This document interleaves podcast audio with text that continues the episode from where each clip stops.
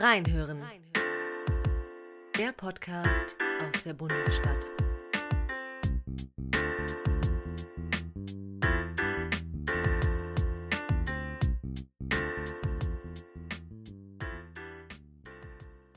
Verehrte Damen und Herren, liebe Hörerinnen und Hörer, die Alten haben ein Problem. Die Menge des Vergangenen nimmt zu, die Menge des Zukünftigen nimmt ab.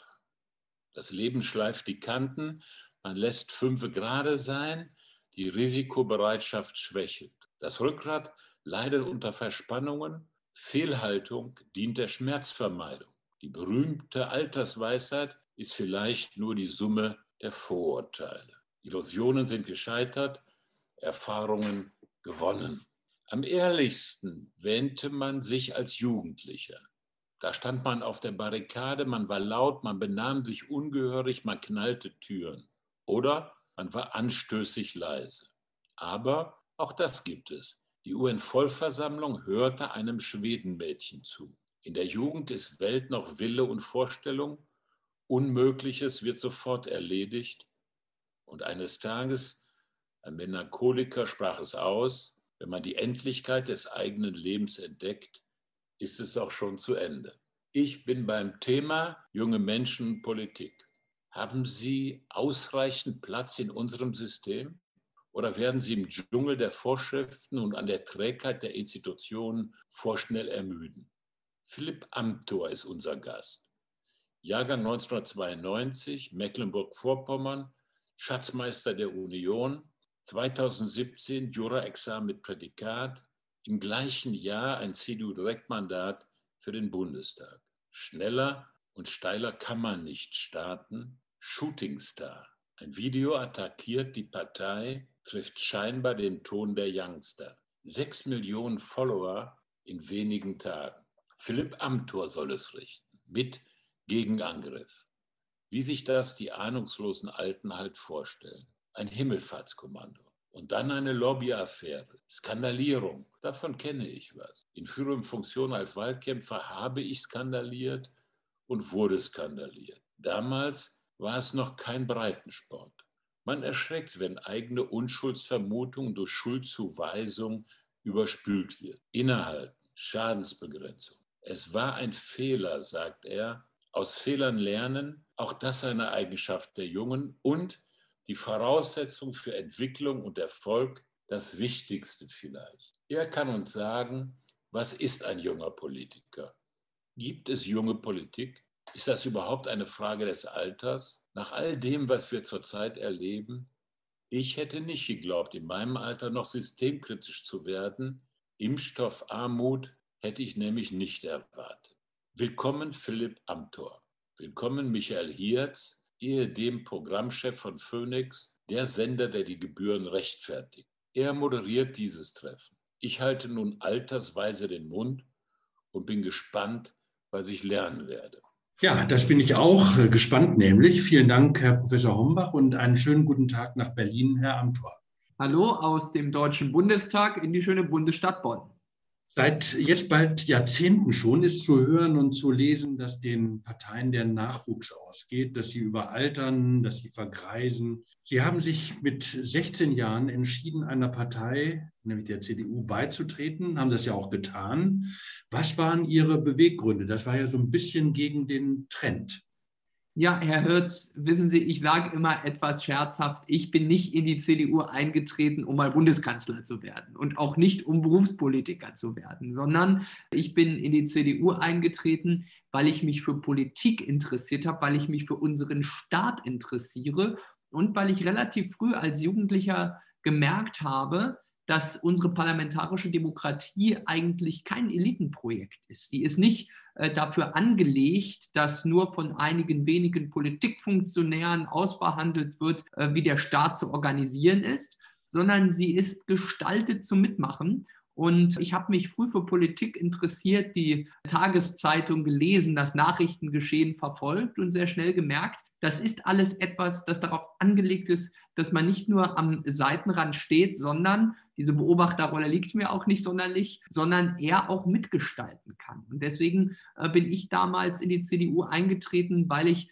eigentlich von dieser Idee mitzuwirken in Parteien angesprochen war, dort die größten inhaltlichen Schnittmengen hatte. Aber wie gesagt, das alles nicht mit der Maßgabe, mal Berufspolitiker äh, zu werden, äh, sondern das war dann etwas, was sich über die Zeit ergeben hat, dass ich das auch mit viel Leidenschaft betrieben habe. Und ich bin heute eigentlich dankbar, dass ich äh, dieses Hobby, wenn man das so nennen möchte, wobei es vielleicht etwas verniedlichend ist, aber dieses gesellschaftliche Engagement heute dann auch eben äh, zur Hauptaufgabe machen konnte. Da bin ich sehr, sehr dankbar für. Aber wie gesagt, Politik und Mitgliedschaft in Parteien, das ist nichts, was für Eliten gemacht ist, sondern für jedermann und da gehört die Jugend dazu. Aber war das nicht in Ihrer Alterskohorte dann geradezu erklärbedürftig? Hatten Sie damit irgendwie einen gewissen Sonderstatus auch in Ihrem Freundeskreis unter Ihren äh, Schulkameradinnen und Schulkameraden? Ja, also in der Tat, das ist ja wenig überraschend. Es gibt für 16-Jährige potenziell coolere Hobbys, als irgendwie sich politisch zu engagieren. So heißt es ja gemeinhin. Also ich weiß jetzt nicht, eine große Karriere im Kitesurfen wäre wahrscheinlich irgendwie dann cooler angekommen. Aber äh, im vollen Ernst, äh, ich glaube, es war sozusagen ein interessiertes Hinterfragen bei vielen. Ähm, und ich hatte mich ja zur damaligen Zeit, mein Weg auch in die Parteien, in die Politik führte ein Stück weit auch über die Schulpolitik. Ich hatte mich im Landesschülerrat engagiert und habe dann gesagt, ja, ich will mich auch äh, äh, für die Partei engagieren, das etwas ausprobieren, testen, konnte 2009 schon beim ersten Bundestagswahlkampf mitwirken, hatte mich noch als Schüler darum gekümmert, dass unser Europaabgeordneter das Gymnasium mal besuchte zu so einem EU-Planspiel. Meine Amtsvorvorgängerin im Bundestag, Susanne Jafke, die noch am runden Tisch mitwirkte bei der Zeit der Wiedervereinigung, die berichtete zu einem Jubiläum des Mauerfalls in der Schule. Da hatte ich viel organisiert und das war dann durchaus etwas, was viele auch positiv interessiert gesehen haben und sagten, Mensch, da kann man ja durchaus was bewegen, das ist auch spannend und ich habe dann auch in meinem Umfeld auch den einen oder anderen überzeugen können, sich auch in der Jungen Union zu engagieren. Das war mir ja schon auch wichtig. Ja, seit Ihrem Parteieintritt, das war, glaube ich, 2008, wenn ich das richtig äh, gelesen ja. habe, haben Sie ja einen geradezu kometenhaften Aufstieg gemacht. Äh, Sie sitzen seit vier Jahren jetzt schon im Bundestag, waren jüngster oder zweitjüngster äh, Abgeordneter oder sind es noch. Und ihre Gegner erkennen inzwischen ja durchaus auch an, dass sie zu den profiliertesten Köpfen in ihrer Fraktion gehören. Jetzt führen sie auch die Landesliste der CDU Mecklenburg-Vorpommern an zur Bundestagswahl in der direkten Nachfolge, glaube ich, von Angela Merkel. War Ihre Jugend, die Sie ja immer noch haben, auch nach vier Jahren Bundestag, war die eher hinderlich oder vielleicht sogar ein Vorteil, weil man ansonsten ja, glaube ich, ähm, eher Schwierigkeiten hat, äh, zukunftsfähiges Personal zu finden, also das noch ein paar Jahrzehnte aktiver Gestaltung vor sich hat. Also ich würde sagen, sowohl als auch. Jugend kann Vorteil, aber auch Nachteil, Chance, aber auch Bürde sein. In gewisser Weise ist es so, als Jüngerer werden sie natürlich sehr, sehr häufig unterschätzt. Das ist ganz klar. Das wird man als Jüngerer, das wird man bisweilen sogar, ich komme ja aus Ostdeutschland, habe ja einen ostdeutschen Wahlkreis, auch das führt dazu, dass man noch gelegentlich unterschätzt wird. Und da muss ich sagen, das ist doch schon vielleicht sogar oft mal ein Vorteil, denn ich würde immer sagen, es ist besser unterschätzt zu werden, als überschätzt zu werden, wobei auch das mir schon begegnet ist. Da möchte ich keinen Hehl draus machen. Aber das würde mich jetzt fast mal interessieren, ja, an welchem Punkt das war, wenn man einen Aufstieg hat, wie Sie ihn gemacht.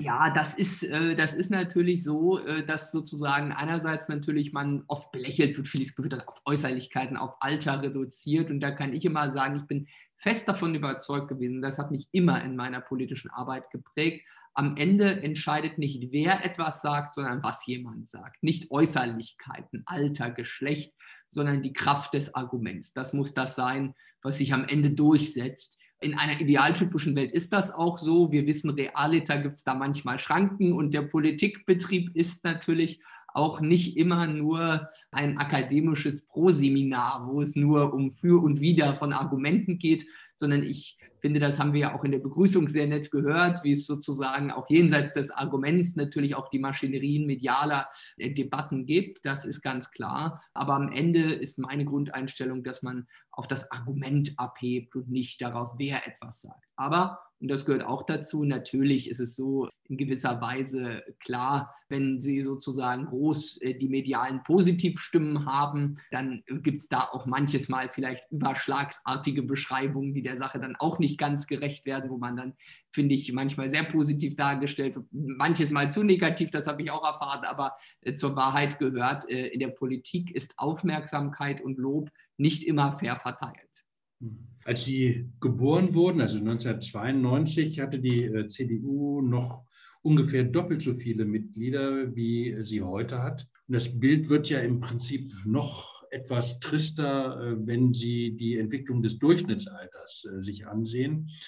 Warum machen gerade heute so viele junge Menschen einen Bogen um die Partei, die ja in unserem System, in der parlamentarischen Demokratie ja auch einen besonderen Rang, einen Verfassungsrang äh, zugesprochen bekommen haben. Liegt das an den Ritualen, die nicht mehr zeitgemäß sind? Oder liegt das daran, dass Parteikarrieren mit Ochsentouren in Verbindung gebracht werden, wobei Sie ja sozusagen das Gegenteil darstellen. Aber in der Regel ist es ja dann doch eben sehr mühsam, da einen Aufstieg zu finden und sich da durchzutanken. Woran liegt das? Diese Distanz der Bevölkerung zu den Parteien?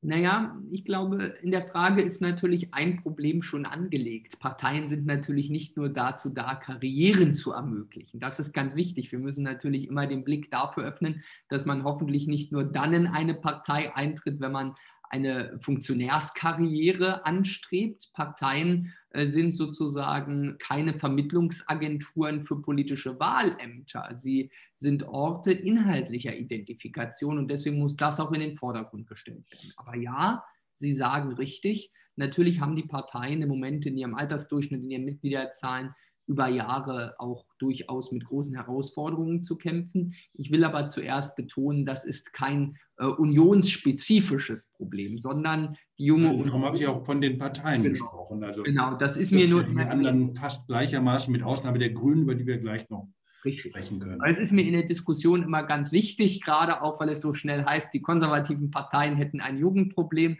In der Begrüßung ist es ja gesagt worden, ich bin ja auch noch äh, im geschäftsführenden Bundesvorstand der Jungen Union, der Parteinachwuchsorganisation von CDU und CSU mit über 100.000 Mitgliedern, die in der Breite in ganz Deutschland da toll aufgestellt ist. Das ist mir wichtig. Aber Sie sprechen richtig an und das ist sozusagen die große Linie, die man zeichnen muss. Wie entwickelt sich das eigentlich? Sind Parteien noch attraktiv genug? Für junge Leute oder gibt es in gewisser Weise Bindungsängste? Und da würde ich sagen, das ist etwas, das nicht nur die Jugend betrifft, sondern viele im Moment in unserer Gesellschaft, die eigentlich sich gerne eher projektbezogen engagieren wollen und nicht sozusagen im Vollsortimentierer. Ich sage das immer im, im Vergleichsmaßstab, ja, die Volksparteien, die bieten eben das ganze Angebot. Die sind nicht monothematisch, aber viele wollen sich dann doch lieber engagieren und sagen, die Bürgerinitiative gegen die Windkraftanlage vor meiner Haustür oder die Projektgruppe für die Durchführung von diesem oder jenem Projekt oder eine Petition zum Thema Erhaltung einer Kultureinrichtung. Das wollen sehr, sehr viele machen. Da gibt es am bürgerschaftlichen Engagement ein großes Interesse. Aber sich für die Parteien als solches einzubringen, da gibt es oft Skepsis. Und das finde ich hat damit zu tun, wie schlecht wir auch oft über Parteien reden und ich glaube, da muss man dann manches Mal auch das erleben, welche großen Vorteile es hat, eben nicht sozusagen isoliert Projekte zu betrachten, sondern in ihren großen Linien und in ihren Zusammenhängen. Und ich sehe das in meiner Partei ja auch zum Beispiel, wissen Sie, für mich als Bundestagsabgeordneter ist es sehr wertvoll. Ich bin nebenbei in Vorpommern-Greifswald in meinem Heimatlandkreis auch noch Mitglied des Kreistages. Wir haben ehrenamtliche Bürgermeister vor Ort von den Stadt- und Gemeindevertretern auf dem flachen Land. Da ist es eine Parteiorganisation wo sie flächendeckend Ansprechpartner haben, vernetzt sind. Das ist für das Diskutieren von Themen so unglaublich wertvoll, dass es wirklich etwas ist, wo Parteien in ihrer mitwirkenden Funktion an der politischen Willensbildung einen großen, großen Effekt haben, der so durch nur einzelprojektbezogene Organisationsformate gar nicht geliefert werden könnte. Aber Parteien müssen auch daraus lernen und, glaube ich, auf diese Bedürfnisse, auch die es heute gibt, ein Stück weit auch eingehen können, attraktiv bleiben. Ja, wie, wie soll das geschehen? Also äh, muss man eben Parteiarbeit vielleicht grundsätzlich anders organisieren, andere Angebote machen?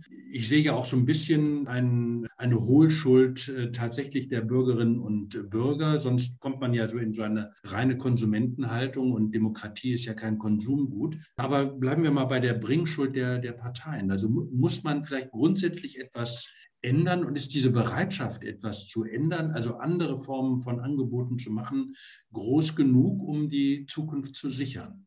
Ja, Herr Hirz, ich glaube, beides ist richtig. Sie sprechen es richtig an, ein Stück weit die Hohlschuld, ja, das war auch sozusagen Teil des Plädoyers aus den vorherigen Ausführungen, aber damit ist es eben nicht getan. Die Parteien können sich nicht einfach zurückziehen und sagen, ja, wir machen ja so tolle Angebote, nur die Leute interessieren sich nicht dafür.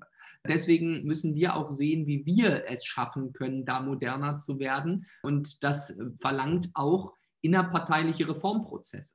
Unser CDU-Generalsekretär Paul Ziemiak und andere haben da ja in den letzten Jahren große Akzente gesetzt, auch zum Beispiel was die Digitalisierung von Parteiarbeit angeht. Das betrifft ja gerade viele junge Leute. Heute sind Auslandssemester für viele Studenten eine Selbstverständlichkeit. Für viele, die Familie gründen, gibt es dann eben erstrebenswertere Ziele, als um 18.30 Uhr noch im Rechnungsprüfungsausschuss einer Gemeinde zu sitzen. Und deswegen muss man da auch schaffen, so etwas wie eine politische Elternzeit, Möglichkeiten hybrider Teilnahme, sozusagen auch digital zugeschaltet zu werden.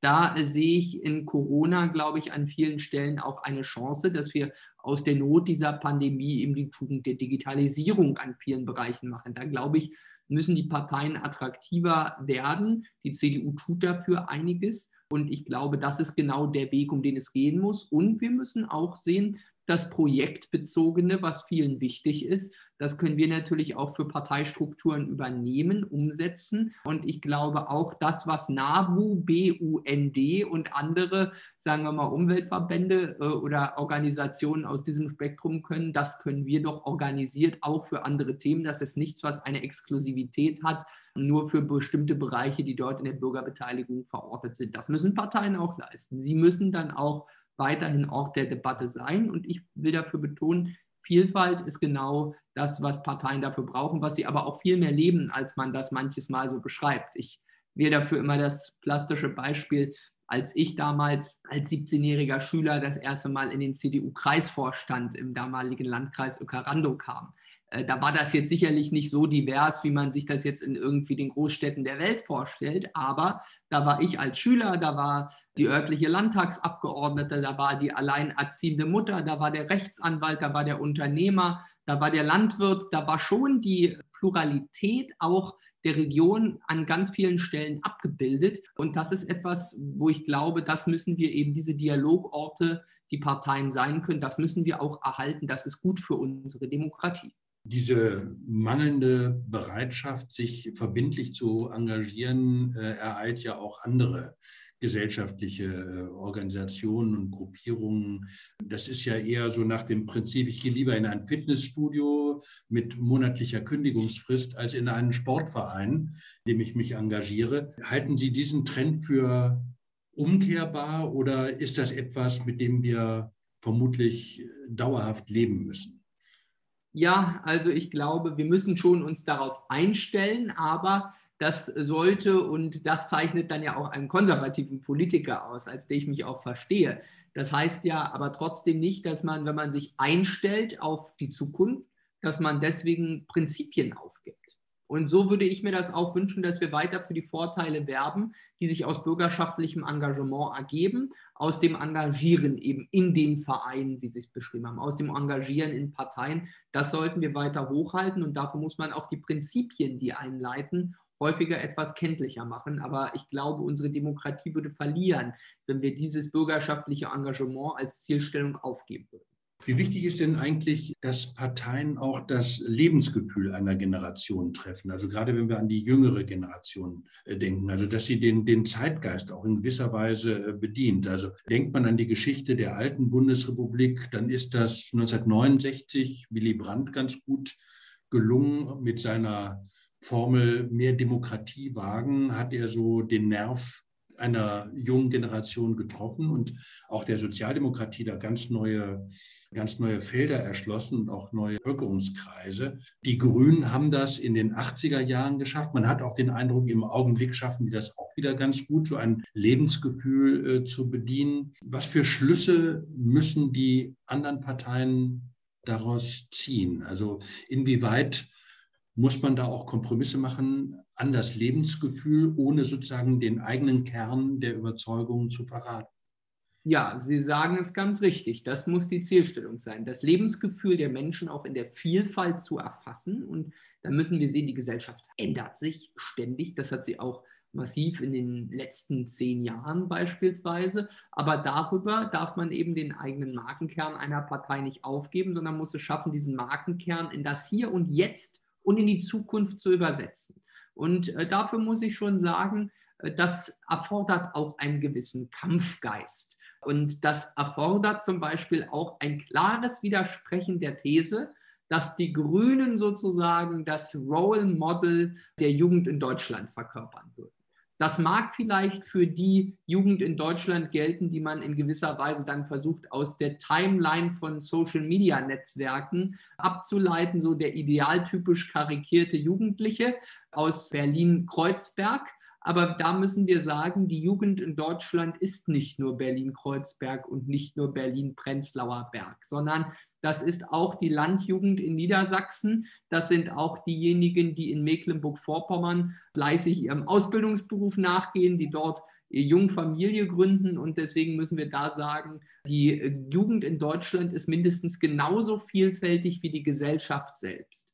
Äh, und das ist etwas, was, glaube ich, zunächst in der Anspruchshaltung ganz wichtig ist. Und da haben wir, wie ich finde, als Union, auch mit der Jungen Union, schon eine sehr, sehr breite gesellschaftliche Verankerung. Und an die müssen wir auch selbstbewusst anknüpfen, aber das gleichzeitig nicht exkludierend machen. Und deswegen sage ich auch ganz ausdrücklich, zum Beispiel auf Fridays for Future und anderes mehr, da waren die Diskussionen, wie sie dann zuallererst geführt wurden, Schulpflicht hin und her. Ja, das kann man alles, berechtigtes Thema, kann man diskutieren, aber am Ende geht es doch darum, dass wir auch den inhaltlichen Kern zum Beispiel dieser Bewegung ernst nehmen und auch darauf Antworten geben. Und äh, da, glaube ich, hat die Union auch in den letzten Jahren einiges dazugenommen. Da sehen Sie auch eine gewisse Anschlussfähigkeit, also auch an solche Entwicklungen wie Fridays for Future, die ja tatsächlich etwas aufgenommen haben und eine breite Resonanz gefunden haben, gerade in der jüngeren Generation. Äh, da sehen Sie durchaus auch Anknüpfungspunkte eben auch zum Beispiel zur, zur Jungen Union. Das ist keine Konfrontationsstellung, sondern da können Sie sich auch vorstellen, dass man äh, gegenseitig nicht nur ins Gespräch kommt, sondern äh, auch von so einer Entwicklung wie Fridays for Future durchaus profitieren kann, indem man das auf die eigenen Mühlen lenkt, dieses Engagement, das da sichtbar.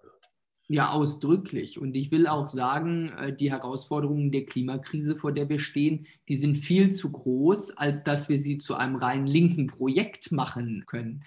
Denn als linkes, rein linkes Projekt wird uns die Bewältigung der Klimakrise nicht gelingen. Das ist auch ein genuin konservatives Anliegen. Und es ist auch etwas, wo wir auch sagen, ganz klar, auch bei Fridays for Future äh, engagieren sich äh, auch Mitglieder der Jungen Union. Und ich hielt es zum Beispiel für falsch, wenn man jetzt Fridays for Future einseitig als Vorfeldorganisation der Grünen äh, metaphorisch überspitzt gesagt äh, markieren würde. Das würde der Sache nicht gerecht werden. Äh, da muss man den Austausch suchen. Äh, ich selbst habe ja auch mit Luisa Neubauer zum Beispiel schon an der einen oder anderen Stelle diskutiert. Finde, das ist auch äh, der gute und richtige Weg, den man da pflegen sollte. Und dann will ich vor allem sagen, im Umgang gerade auch mit Fridays for Future, aber auch mit anderen Jugendbewegungen gilt natürlich, sie ernst zu nehmen, heißt auch inhaltlich durchaus Widerspruch anzubringen.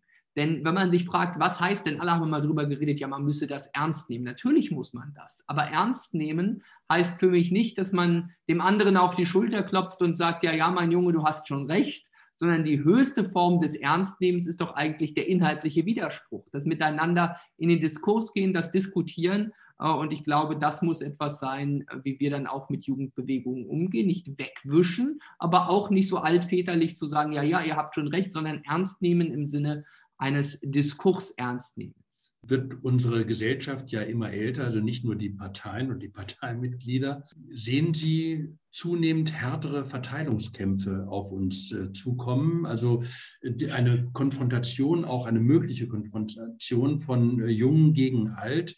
Also denke ich zum Beispiel an Altersversorgung, an Renten und so weiter. Dann stehen uns ja da möglicherweise auch harte Einschnitte bevor, wo dann auch Kompromissfähigkeit gefragt ist, aber auch eben Verzicht durchaus. Ja, diese harten Einschnitte stehen ganz sicher bevor, gerade wenn wir auf die Situation der Nachhaltigkeit der Staatsfinanzen und ihrer Belastbarkeit schauen und wenn wir vor allem auf die Herausforderungen der sozialen Sicherungssysteme schauen. Aber ich finde, es ist ganz wichtig, dass diese generationenübergreifenden Themen eben nicht in einem Gegeneinander der Generationen gelöst werden können. Und äh, ich muss sagen, äh, da etwas überspitzt wieder gesagt, wenn jetzt die ältere Generation sagen würde, was scheren mich die Staatsschulden? Das sind eure Schulden, liebe junge Generation, bezahlt die mal in Zukunft ab. Das wäre ungefähr so, als wenn die junge Generation sagen würde, was äh, schert mich denn der Klimawandel? Äh, das müsst ihr jetzt bewältigen und wir wollen noch ein tolles Leben haben. Also da passen die Dinge ja nicht zusammen. Das sind jeweils Generationenaufgaben, die man auch gemeinsam schultern muss.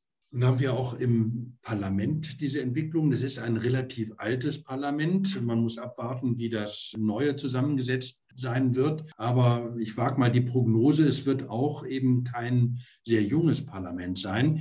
Besteht da die Gefahr in einer repräsentativen Demokratie, dass ein Parlament dann auch stärker eine Politik für die Älteren macht, weil das eben auch die große Macht ist in der, äh, in der Wahlbevölkerung. Es ist ja immer schwierig, sich als Politiker sozusagen selbst abzuschaffen, dadurch, dass man äh, missachtet, wie die Interessen und Bedürfnisse eines Großteils der Wählerinnen und Wähler ist ja, es ist ein systemimmanentes Problem, das nicht nur die älteren, sondern die jüngeren Abgeordneten genauso trifft. Ein auf vier Jahre und auf Periodizität angelegtes Parlament, notwendigerweise wohlgemerkt, das ist schon gut und richtig und notwendig, dass wir regelmäßig wählen, aber das zwingt natürlich dazu, dass man eher auf die kurzfristige, allenfalls auf die mittelfristige, aber in der Regel nicht auf die langfristige Auswirkung von Politik zielt, sondern oft schon den Blick auf das hat, was bedeutet das für die nächste Wahl.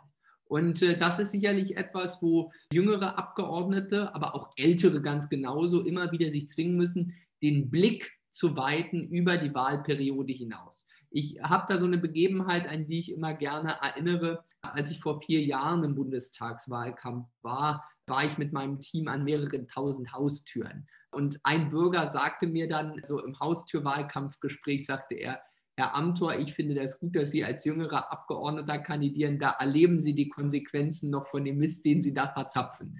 Der ist Vorpommern, der meinte das nett. Also äh, das war sozusagen keine Kritik, sondern da sagte er ja tatsächlich, vielleicht ist es gut, dass auch das Ganze in jüngeren Händen liegt. Und deswegen glaube ich auch, ja, wenn äh, das Parlament den Anspruch hat, ein Stück weit Spiegelbild der Gesellschaft zu sein, dann äh, müssen wir schon sagen, dieses Spiegelbild hat seine Probleme.